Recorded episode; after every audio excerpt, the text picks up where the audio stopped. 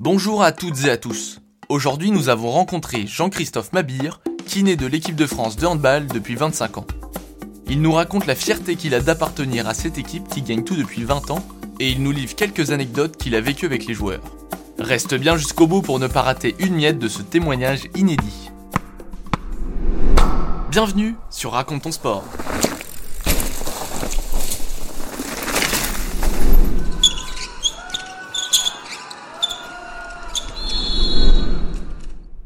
Mon rôle au sein de l'équipe de France, c'est d'être membre du staff en tant que kiné.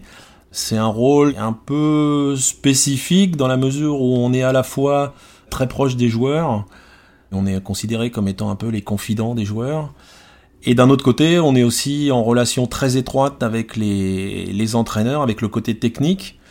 Il faut, il faut savoir trouver sa place justement entre ces deux pour être en bonne adéquation dans l'ensemble du groupe que forme l'équipe de joueurs et l'équipe du staff. Je suis pas devenu kiné de l'équipe de France comme ça du jour au lendemain. J'ai un profil un peu euh, atypique parce que j'ai d'abord été kiné à une époque où on faisait encore le service militaire. Donc j'ai eu le privilège de devenir kiné d'abord euh, à l'armée en tant que kiné des équipes de France militaire, où j'ai rapidement pris contact avec euh, l'équipe de handball, qui était entraînée par un, entraîneur de la fédération, avec qui j'ai fait connaissance, et euh, quand la fédération a eu un besoin spécifique sur une période où il manquait quelqu'un, ils ont fait appel à moi, et c'est comme ça que je suis rentré au sein des équipes de France depuis maintenant presque 30 ans et 25 ans auprès de l'équipe de France euh, masculine. Notre rôle auprès de l'équipe, mais on intervient un peu tout le temps, c'est-à-dire on est présent euh, avant les matchs, pendant les matchs, après les matchs, avec des missions bien spécifiques sur chaque temps de ces moments alors avant les matchs, c'est surtout pour les préparer, pour euh, faire tous les petits réglages, euh, faire les straps, faire tout ce qu'il y a à faire euh, pour qu'ils puissent pratiquer. Pendant le match, ben on est là surtout et on croise souvent les doigts pour pas qu'il y ait de blessures. Donc on essaye à ce moment-là d'intervenir le moins possible, ça veut dire que tout se passe bien. Après les matchs, on va, on va être à ce moment-là accompagné un peu par le préparateur physique pour gérer toute la partie récupération. Récupération immédiate avec euh, l'utilisation euh, maintenant de, de, la cryothérapie, les bains de glace et ainsi de suite. Et nous, depuis plusieurs années maintenant, on a mis en place un protocole de récupération spécifique par des massages où on passe tous les joueurs en massage systématiquement après le match. Et puis à côté de ça, on gère aussi euh, ce qu'on appelle dans le jargon la bobologie, c'est-à-dire tous les, petits pépins qu'il y a pu y avoir pendant le match.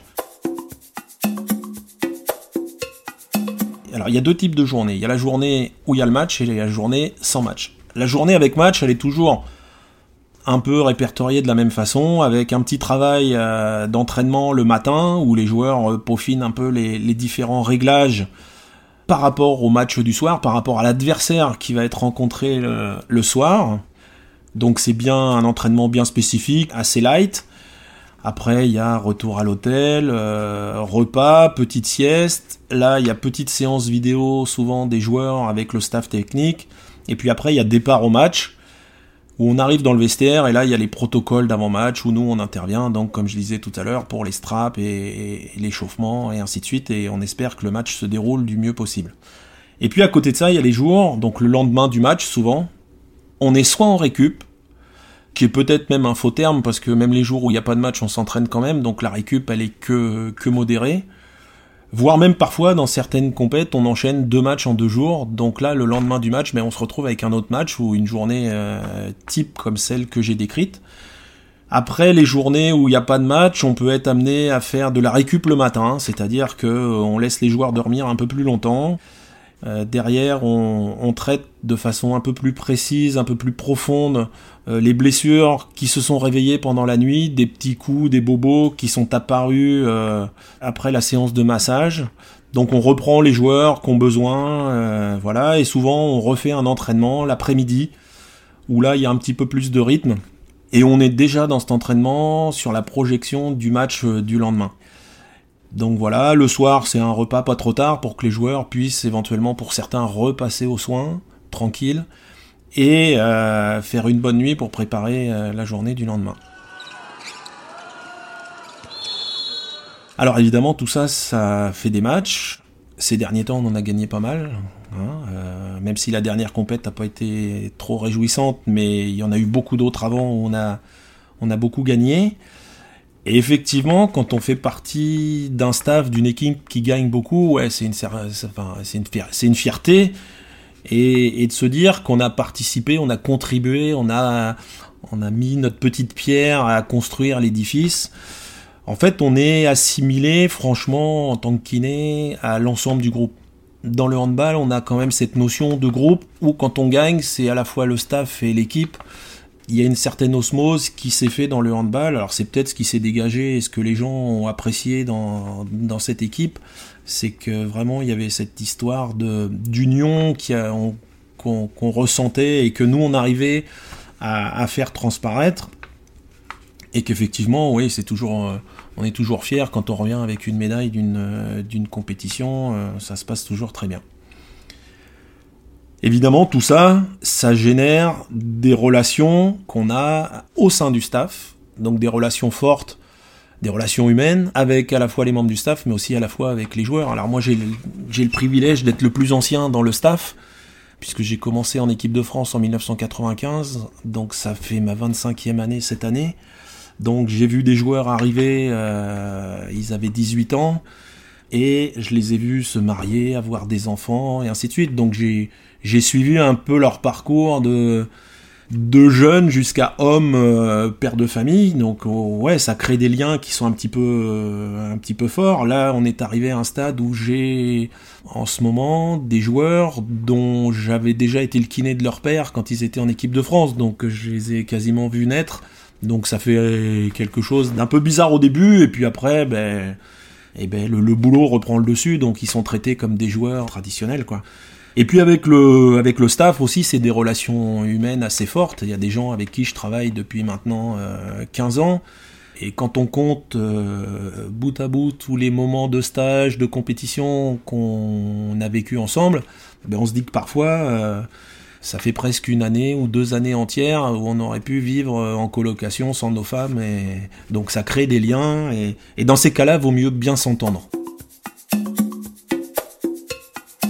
on a une tradition de dire tout ce qui se passe dans une équipe, ça reste dans l'équipe. Maintenant, effectivement, il y a des moments toujours un peu, un peu sympas. C'est toujours au moment des festivités. C'est toujours plus facile d'être joyeux quand on gagne que quand on perd. Maintenant, on a toujours eu la chance, à part euh, sur les Jeux Olympiques de Rio, où on finit deuxième et on finit par une défaite Auparavant, on avait toujours eu la chance de finir par une médaille et une victoire sur le dernier match. Bon, quand il y a une médaille, quelle que soit la médaille, on est toujours fier. On est beaucoup plus joyeux quand c'est une médaille d'or euh, qu'une médaille d'argent ou de bronze, mais ça reste des moments de joie et de, de moments à partager qui sont assez forts. Alors, une petite anecdote, quand on a été champion du monde en Suède, ben, on était tellement content, on a fait une petite fête dans l'hôtel, et puis ben, le lendemain matin, on est parti, sauf qu'on a oublié le trophée à l'hôtel, et on est arrivé à Paris, euh, qui est-ce qui a le trophée? Personne, il était resté euh, dans une chambre d'hôtel. Et puis après, eh ben, après, tout ça, ça génère des souvenirs, des beaux souvenirs, il y en a plus de bons que de mauvais les meilleurs souvenirs, c'est les premières médailles. Moi, la, première médaille du titre de champion du monde en France, c'était colossal, hein. c'était énorme parce que c'était pour moi la première. Pareil, la première victoire aux Jeux Olympiques, c'est le Graal déjà, les Jeux Olympiques. Pour tout sportif, c'est un truc un peu mythique.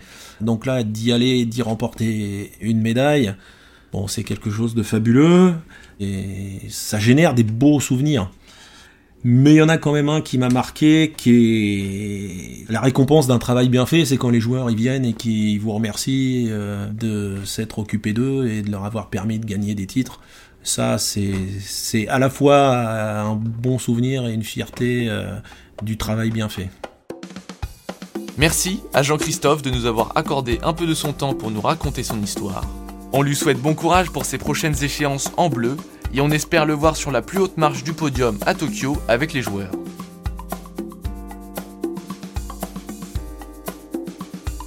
Si vous souhaitez connaître les actualités de nos invités et avoir des informations inédites, rejoignez-nous sur notre compte Instagram Raconte ton sport. J'espère que cet épisode vous a plu. Si c'est le cas, n'oubliez pas de vous abonner, de noter et de partager ce podcast. Et je vous dis à dans deux semaines pour un prochain épisode.